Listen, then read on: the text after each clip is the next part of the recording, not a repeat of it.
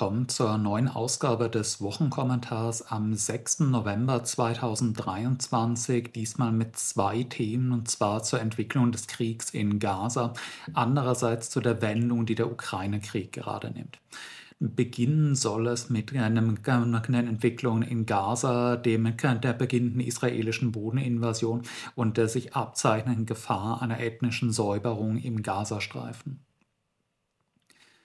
Die wochenlang erwartete israelische Bodenoffensive auf Gaza ist da. Bodentruppen sind südlich von Gaza Stadt an die Küste vorgestoßen und haben den Gazastreifen damit zweigeteilt. Gleichzeitig stehen israelische Truppen auch an seinem nördlichen und östlichen Rand. Der Belagerungsring um Gaza-Stadt ist geschlossen und langsam und methodisch beginnen die israelischen Truppen, sich in seine dichter bebauten Gebiete vorzukämpfen um die zu erwartenden Verluste im Straßenkampf im Häusergewirr Gazas zu reduzieren, wird das Gebiet, das gerade erobert werden soll, vorher erst von allen Seiten kurz und klein geschossen. Durch Bomben und Raketen aus der Luft, durch Panzer und Artillerie von Land und durch Schiffsgeschütze von See her. Dieser infernalische vorbereitende Beschuss trifft eine äußerst dicht bebaute Millionenstadt, in der sich trotz aller Aufforderungen nach Süden zu fliehen immer noch schätzungsweise 100.000 bis 200.000 Zivilistinnen aufhalten. Dementsprechend schrecklich sieht die bisherige Bilanz aus mindestens etwa 9.800 Tote, rund 25.000 Verletzte und nach Auswertung von Satellitenbildern und Berichten vor Ort etwa 30 bis 40 Prozent aller Gebäude in Gaza zerstört oder beschädigt. Das Ausmaß der Zerstörung des Blutvergießens unter der Zivilbevölkerung ist in jüngerer Zeit höchstens mit der Zerstörung Mariupols durch die Truppen Putins und der Zerstörung Aleppos durch die Assad vergleichbar. Der israelische Staat bekennt sich inzwischen offen dazu, in Gaza auch dicht bebaute zivile Wohnviertel gezielt und ohne Rücksicht auf zivile Verluste anzugreifen, wenn man dort Stellungen der Hamas vermutet. Vor wenigen Tagen bekannten die israelischen Streitkräfte sich dazu, mit bunkerbrechenden schweren Bomben mehrere Wohnblöcke niedergelegt zu haben, weil darunter Hamas-Tunnel vermutet wurden. Gestern wurde ein gezielter Luftangriff auf Krankenwagen bestätigt, weil darin mutmaßlich Hamas-Kämpfer gewesen sein sollen. Die israelische Logik lautet, wir haben die Zivilbevölkerung Gaza-Stadt ja schließlich zur Flucht aufgefordert. Folglich sind alle verbliebenen Zivilistinnen selbst schuld. Angegriffen wird aber, wenn auch in geringerem Maße, freilich auch der Süden des Gazastreifens, in den die Zivilbevölkerung sich auf israelische Aufforderung hatte flüchten sollen. Auch in Khan Yunis und Rafah im Süden des Gazastreifens sollen bereits 5 bis 10 Prozent aller Gebäude durch Luftangriffe zerstört worden sein. Wie hoch abseits der direkt von Bomben und Granaten zerfetzten die Übersterblichkeit unter den unter katastrophalen Bedingungen zusammengepferchten Binnenflüchtlingen sein wird, besonders angesichts des weitgehenden Kollaps des Gesundheitssystems, lässt sich bisher kaum abschätzen. Einen sicheren Zufluchtsort gibt es im Gazastreifen nicht. Während die Kämpfe, während die Zerstörung Gazas weitergehen, drängt sich unterdessen immer mehr die Frage auf, was denn eigentlich geschehen soll, wenn die Waffen einmal schweigen. Sicher, trotz aller Schwierigkeiten des Häuserkampfs steht der israelische Sieg in diesem Krieg militärisch fest sofern man unter Sieg versteht, dass die israelische Armee so massive Zerstörungen anrichten und so viele Hamas-Kämpfer töten kann, dass der organisierte Widerstand erst einmal zusammenbricht. Aber wie könnte ein israelischer Sieg im politischen Sinne aussehen? Was soll mit dem Gazastreifen passieren, wenn die militärische Handlungsfähigkeit der Hamas einmal gebrochen ist? Israel könnte den Gazastreifen dauerhaft besetzen und unter Militärverwaltung stellen. Das aber würde zweifellos ein Szenario bedeuten, wie es die USA im von ihnen unterworfenen Irak ab 2003 erlebt haben. Angesichts der aktuellen Intensität des Bombardements Gazas wird es am Ende der Invasion dort kaum noch eine Familie geben, von der kein Angehöriger von Israel getötet oder verstümmelt wurde. Kaum eine Familie, in der niemand seine Wohnung verloren hat und fliehen musste. Der Hass auf Israel wird nach dieser Invasion so groß und so allgemein sein, dass die israelischen Besatzungstruppen in Gaza einem ständigen asymmetrischen Guerillakrieg gegenübersehen würden. ständigen Attacken ausgesetzt sein würden. Um trotzdem die Kontrolle behalten müsste, zu behalten, müsste Israel ständig eine massive Truppenkonzentration in Gaza halten. Mindestens viele Zehntausend Soldaten. Israel ist aber ein kleines Land von 9 Millionen Einwohnern, das noch dazu permanent große Truppenmengen für die Kontrolle seiner Kolonie im Westjordanland braucht und außerdem große Reserven für den Fall der Eröffnung einer neuen Front im Norden durch die Hisbollah. Jahrelange Aufstandsbekämpfung in Gaza würde Israels militärische und ökonomische Kapazitäten zum Zerreißen anspannen und wäre zweifellos innenpolitisch äußerst unpopulär, wenn jede Woche israelische Soldaten bei Anschlägen getötet würden. Nein, die dauerhafte militärische Besetzung des Gazastreifens ist offenkundig keine gute Option für Israel. Also eine neue, für Israel unproblematischere palästinensische Führung installieren und sich wieder zurückziehen? Aber wen? Die Fatah. Unwahrscheinlich, dass Abbas so unklug wäre, ein solches Angebot anzunehmen wenn die Fatah die Macht im Gazastreifen auf dem Rücken israelischer Panzer beginnt, als von den Besatzern nach der Zerstörung Gazas eingesetzte Vasallen, würde ihr ohnehin nicht gerade berauschendes Ansehen in den Keller fallen bis an den Rand eines Volksaufstands, der ihre Stellung in Gaza wie im Westjordanland gefährden würde. Auch das ist für Israel also keine realistische Option oder den Gazastreifen wieder in Ägypten zurückgeben, das Problem damit von sich abwälzen. Nur hat Ägypten an einer Übernahme des Gazastreifens ganz offensichtlich kein Interesse. Einerseits, weil es sich damit Zehntausende Anhänger der Hamas ins Land holen würde. Ursprünglich der palästinensischen Sektion der Muslimbrüder, die politischen Todfeinde des säkularen Militärdiktators Sisi, der sich gegen Mursi in die Muslimbrüder ins Amt geputscht hat. Andererseits, weil Ägypten mit Übernahme Gazas auch die Verantwortung für die Sicherheit im Gazastreifen selbst und an der israelischen Grenze übernehmen würde.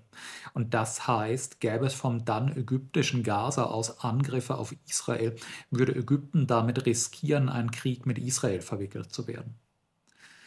Und schließlich, weil Ägypten in der restlichen arabischen Welt bei einer Übernahme Gazas als Verräter an der Idee eines geeinten palästinensischen Staates wahrgenommen werden würde.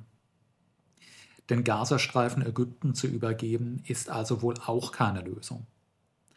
Eine andere Lösung bleibt aber übrig. Ethnische Säuberung, eine neue Nakba. Eine neue Nakba, eine Nakba, die die Nakba von 1948 in den Schatten stellt, das hat der Likud-Parlamentsabgeordnete Ariel Kallner erst vor drei Wochen auf Twitter gefordert. Und solche Ideen beschränken sich in der israelischen Spitzenpolitik nicht auf Tweets von parlamentarischen Hinterbänklern.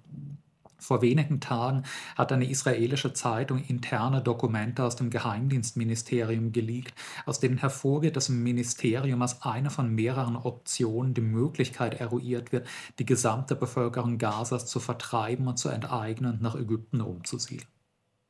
Auch Kulturerbeminister Amichai Eliyahu rief zur Eroberung Gazas und zur Vertreibung seiner Bevölkerung auf und setzte nach, es sei auch eine Option, Gaza nuklear zu bombardieren, wenn es sein müsse. Auch Äußerungen Netanyahus selbst darüber, dass der Krieg Gaza fundamental verändern und verkleinern werde, deuten darauf hin, dass der israelische Staat, dass seine halbfaschistische Regierung eine ethnische Säuberung des Gazastreifens oder zumindest seiner nördlichen Hälfte ernsthaft in Erwägung zieht. Und genau deswegen werden sich auch mindestens 1 bis 200.000 Zivilistinnen trotz des täglichen Bombenhorrors geweigert haben, Gaza-Stadt zu verlassen weil sie wissen, dass die Gefahr hoch ist, dass sie dann so wenig jemals werden zurückkehren können wie jene Palästinenserinnen, die 1948 geflohen sind.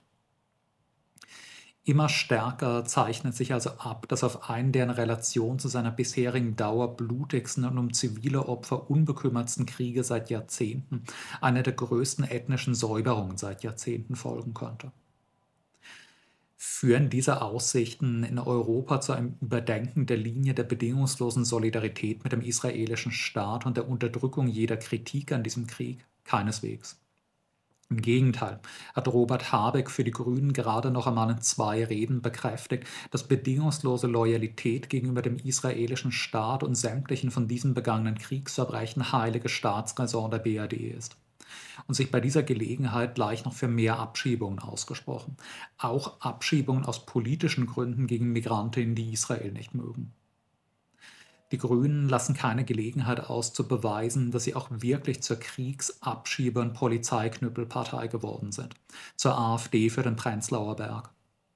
Sie schwimmen damit auf der allgemeinen Welle des Rechtsrucks im Gefolge dieses Krieges, der von AfD über CDU und SPD bis zu den Grünen als willkommener Vorwand genutzt wird, gegen Migrantinnen und Musliminnen zu hetzen, die schließlich alle Antisemitinnen seien.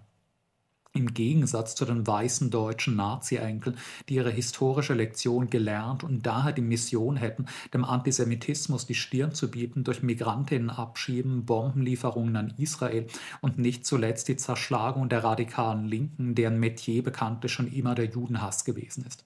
Im Gegensatz zu den lupenreinen deutschen Demokraten vom Schlager Aiwangers der nun übrigens auch Massenabschiebungen und geschlossene Grenzen gegen Antisemitismus fordert und das offensichtlich nicht einmal lustig findet. Öffentlich Zweifel an der Einebnung einer Millionenstadt, am Töten von Zehntausenden arabischen Zivilistinnen und an ethnischer Säuberung zu äußern oder gar das israelische Kolonialregime als ein Kolonialregime zu benennen, das wird in der BRD heute als Verbrechen gegen den Staat geahndet. Und damit zum zweiten Thema des heutigen Wochenkommentars, dem offensichtlichen und nun nach eingestandenen Scheitern der ukrainischen Gegenoffensive und den Implikationen, die das für den weiteren Verlauf des Krieges hat. Ziemlich genau fünf Monate ist es jetzt her, dass die im Westen mit so großen Hoffnungen verbundene ukrainische Gegenoffensive begonnen hat im Juni, nachdem man über ein halbes Jahr lang alles zusammengekratzt hatte, was man an schweren Waffen und Munition aus dem NATO-Block nur bekommen konnte, versuchten die ukrainischen Streitkräfte durch massive mechanisierte Angriffe mit hunderten Panzerfahrzeugen die russischen Befestigungslinien im Süden zu durchbrechen, ans Asowsche Meer vorzustoßen und so den russisch beherrschten Teil der Ukraine zu durchschneiden. Diese wochenlang wiederholten Frontalangriffe auf mit Minenfeldern, Panzergräben, Drachenzähnen und Schützengräben tief gestaffelten, ein Dreivierteljahr lang ausgebauten russischen Befestigungsanlagen waren ein Desaster. Die Ukrainer verloren kurzer Zeit einen erheblichen Teil der gelieferten westlichen Panzerfahrzeuge, ohne irgendwo die Front durchbrechen zu können. Schnell war klar, dass man so nicht weitermachen konnte, ohne dass die Bestände an schweren Waffen auf ein für den ganzen Kriegsverlauf kritisches Niveau schmelzen würden. Also verlagerte man sich darauf, statt großen mechanisierten Frontalangriffen jetzt einen zähen, langsamen Kleinkrieg zu führen, indem man hundert Stellen der Front kleine, bewegliche und tarnbare Infanterietrupps mit nur wenigen Panzerfahrzeugen sich durch Gebüsch und Waldstreifen von Baumreihe zu Baumreihe und von Bauernhof zu Bauernhof vorkämpften offenkundig in der Hoffnung, die russischen Verteidiger dadurch mürbe zu machen für den nächsten Großangriff. Im Spätsommer unternahm die ukrainische Armee den nächsten Versuch, mechanisierte Großangriffe gegen die nun hoffentlich demoralisierten Russen zu unternehmen. Sie waren nicht demoralisiert und verteidigten sich gut. Wieder blieben die ukrainischen Großangriffe ergebnislos liegen. Wieder ging der wochen- und monatelange Kleinkrieg kleiner Trupps um diesen und jenen zerschossenen Bauernhof, um diesen und jenen Hügel, um diesen und jenen Acker weiter. Dann ging nichts mehr weiter die minimalen Geländegewinne, die die Ukrainer im Sommer noch im Süden gemacht hatten, hörten auf. Nirgends waren die ukrainischen Truppen seit Beginn der Offensive mehr als fünf bis zehn Kilometer vorangekommen. Das einzige nennenswerte territoriale Resultat der Offensive war eine kleine Einbuchtung der Front bei Orichiv. Keine einzige Ortschaft mit mehr als ein paar hundert Einwohnern hatte den Besitzer gewechselt. Und dann gingen die Russen ihrerseits in die Offensive. Erst im Norden bei Kupiansk, dann im Süden bei Avdiivka. Auch die russischen Angriffe kamen und kommen nur sehr langsam und nur unter sehr hohen Verlusten voran. Für die russischen Truppen sind die ukrainischen Minenfelder, Bunker und Gräben ein genauso großes Problem, wie die russischen es für die Ukrainer waren. Aber seit Oktober schrumpft das von der Ukraine kontrollierte Territorium wieder jede Woche ein kleines bisschen zusammen. Die ukrainische Gegenoffensive, der Versuch aus der Defensive, aus dem Stellungskrieg auszubrechen, ist gescheitert. Und das sagen nun nach immer mehr Spitzen des ukrainischen Staates. Im Economist hat Valeri Salushny, Oberkommandierender der ukrainischen Landstreitkräfte, vor wenigen Tagen ein aufsehenerregendes langes Interview gegeben, in dem er ziemlich unumwunden das Scheitern der Offensive ausspricht und dessen Gründe analysiert. Der ursprüngliche Plan sei es gewesen, in den ersten Tagen der Offensive die russische Front zu durchbrechen und täglich Dutzende Kilometer vorzustoßen in Richtung Asowsches Meer. Ein langsamer Zermürbungskampf, der nun eingetreten sei, müsse Russland aufgrund seiner demografischen und ökonomischen Überlegenheit immer stärker das Übergewicht erlangen. Eine militärische Wende könne er nicht mehr sehen, wenn es keine massive Eskalation der westlichen Waffenhilfe gebe. Und danach sieht es ganz und gar nicht aus. Der NATO-Block wird des endlosen, ergebnislosen Krieges in der Ukraine sichtlich müde während man für die Gegenoffensive noch bereit und in der Lage gewesen war, eine größere Menge an Kampfpanzern, Schützenpanzern, Geschützen und Granaten zusammenzukratzen und in die Ukraine zu schicken, sind aktuell kaum noch nennenswerte weitere große Lieferungen von schwerem Gerät angekündigt. Die USA haben begonnen, die ersten ihrer versprochenen 31 Abrams-Kampfpanzer zu liefern, aber keinerlei weitere angekündigt. Aus Europa tröpfeln nach und nach ein paar Dutzend uralte Leopard 1 Kampfpanzer ein. Ansonsten ist auch von dort kaum noch etwas angekündigt. Vorläufig schickt der NATO-Block nur noch das notwendige Minimum, um die Ukraine einigermaßen verteidigungsfähig zu halten. Leichte Infanteriewaffen, Panzerfäuste, Munition, leicht gepanzerte Transportfahrzeuge, wenige Schützenpanzer, verschiedenes andere leichtere Gerät nichts, womit ein Frontdurchbruch noch irgendwo realistisch sein könnte. Es ist offenkundig, dass in den meisten NATO-Staaten die Lager einfach aufgebraucht sind und kaum noch etwas herumliegt. Man gleichzeitig aber weder in den USA noch in Europa bereit ist, eine Kriegswirtschaft zur massenhaften Fließbandneuproduktion schwerer Waffen für die Ukraine aufzubauen. Eine nennenswerte eigene Rüstungsindustrie wiederum hat die Ukraine nicht und der ukrainische Staat ist auch faktisch bankrott und wird nur durch gewaltige westliche Kredite notdürftig am Leben erhalten. Gleichzeitig baut Russland seine riesige Rüstungsindustrie kontinuierlich weiter aus. Westliche Großmedien mussten in den letzten Monaten anerkennen, dass Russland nicht nur nicht die Waffen ausgeht, sondern die Panzer-, Munitions-, Raketen- und Drohnenproduktion Rekorde bricht. Die russischen Streitkräfte mögen beispielsweise bei Avdiivka momentan manchmal zwei Dutzend Panzerfahrzeuge bei einem Angriff verlieren. Aber die russische Kriegsproduktion kann das im Großen und Ganzen ersetzen. Ukrainische Verluste an Großgerät sind dagegen vorläufig irreparabel. Dazu erschließt Russland sich neue Waffenströme im Ausland. Zusätzlich zur stark gesteigerten russischen Eigenproduktion hat sich Nordkorea bereit erklärt, einen Teil seines riesigen Munitionsbestandes an Russland abzugeben. Über eine Million nordkoreanische Artilleriegranaten sollen schon nach Russland geliefert worden sein. Angesichts dieser Lage wundert es kaum, dass andere Spitzenvertreter bzw. ehemalige Spitzenvertreter des ukrainischen Staates sich noch deutlicher als Salushny äußern. Oleksiy Arestowitsch, bis Anfang des Jahres einer der engsten Berater Zelenskys, sagte vor kurzem in einem Interview mit dem Stern: Wir sind in einer Sackgasse. Es ist Zeit, sich an den Verhandlungstisch zu setzen. Ich bin überzeugt, dass eine Fortführung der Kämpfe sinnlos ist. Das bedeutet nur Dutzende und Hunderte neue Tote jeden Tag und daran kann keine Seite interessiert sein. Die Sackgasse, und es ist eine blutige Sackgasse, ist offensichtlich. Ohne die nötige Unterstützung vom Westen ist ein Sieg nicht möglich. Innerhalb der ukrainischen Führung scheint Zelensky mit seinem Fanatismus den Krieg unbedingt ohne Verhandlungen bis zum bitteren Ende fortzusetzen, immer isolierter zu sein. Immer stärker gedrängt zu werden, die Realität anzuerkennen und in Waffenstillstandsverhandlungen mit Russland einzutreten. Dieses Bild zeichnet jedenfalls ein kürzlich erschienener, viel diskutierter und sehr lesenswerter Bericht im Time Magazine, der in der ukrainischen Führung wachsende Nervosität angesichts der drohenden Niederlage und Zelenskys Starrsinn entdeckt. Was man schon vor einem halben Jahr ahnen konnte, ist nun also geschehen. Das einzige nennenswerte Resultat der großen Gegenoffensive bestand darin, dass jetzt ein, 200.000 Menschen mehr tot oder verstümmelt und traumatisiert sind. Und doch am Verhandlungstisch ein Kompromissfrieden wird geschlossen werden müssen. Nur, dass die Verhandlungsposition der Ukraine dabei nun weitaus schlechter sein wird, als sie es im Mai gewesen wäre. Auch wenn man die Position der ukrainischen Staatsräson teilt, ist der Krieg damit endgültig sinnlos geworden.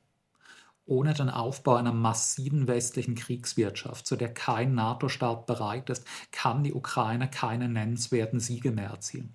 Das sagt ihr eigener Oberkommandierter. Je länger der Krieg jetzt noch andauert, desto mehr Menschen sterben nicht nur, sondern desto mehr wird der ukrainische Staat nicht mehr nur um die Abtretung einiger Landstücke verhandeln müssen, sondern möglicherweise in seiner Existenz gefährdet. Freilich kann dieses Gemetzel auch noch ziemlich lange weitergehen und durchaus noch ein paar hunderttausend Menschen ins Grab oder in den Rollstuhl bringen. Der Westen wird seine Waffenhilfe an die Ukraine nicht plötzlich einstellen, sondern weiterhin ein Minimum an Waffen, Munition und Geld liefern, um der Ukraine noch eine ganze Weile eine hinhaltende Defensive und hier und da auch mal kleinere lokale Gegenstöße zu ermöglichen darum, die territoriale Integrität des ukrainischen Staates wiederherzustellen, ging es dem NATO-Block sowieso nie wirklich, sondern um ein Ausbluten Russlands. Und darum, den Krieg so lange und verlustreich zu halten, dass Russlands Streitkräfte danach mindestens einige Jahre lang als Machtfaktor mehr oder weniger ausfallen.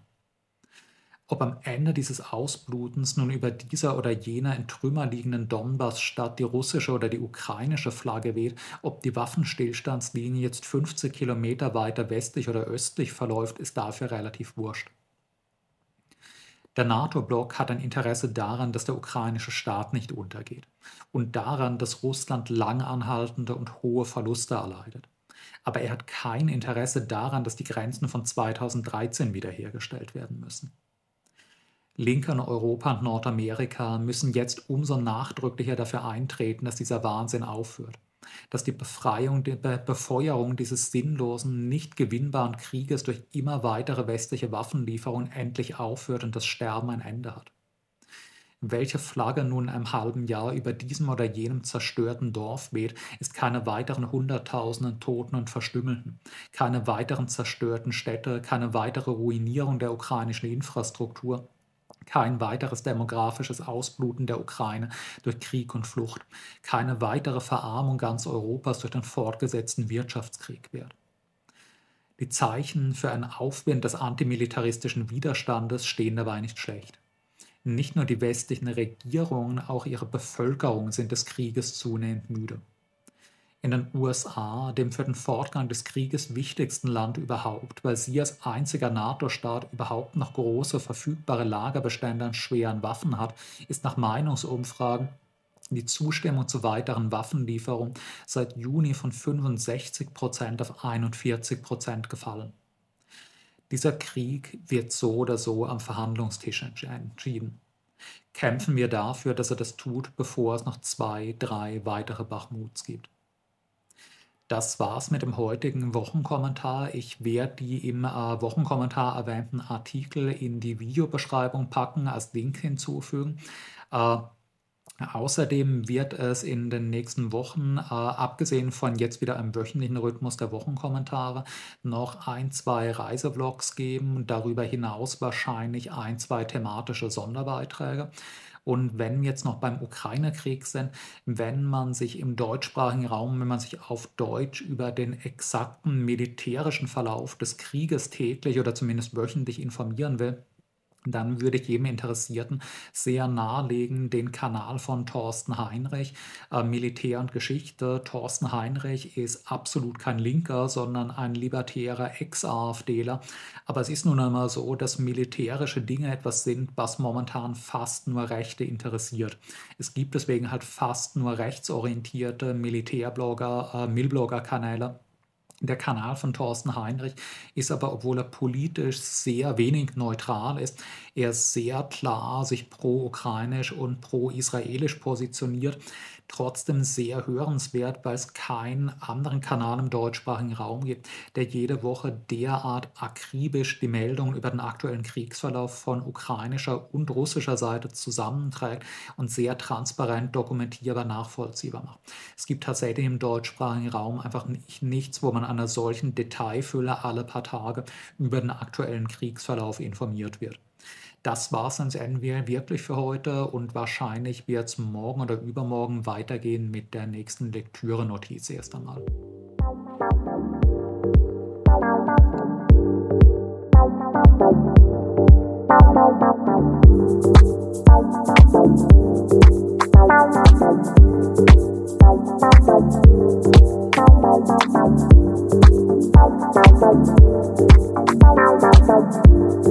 Thank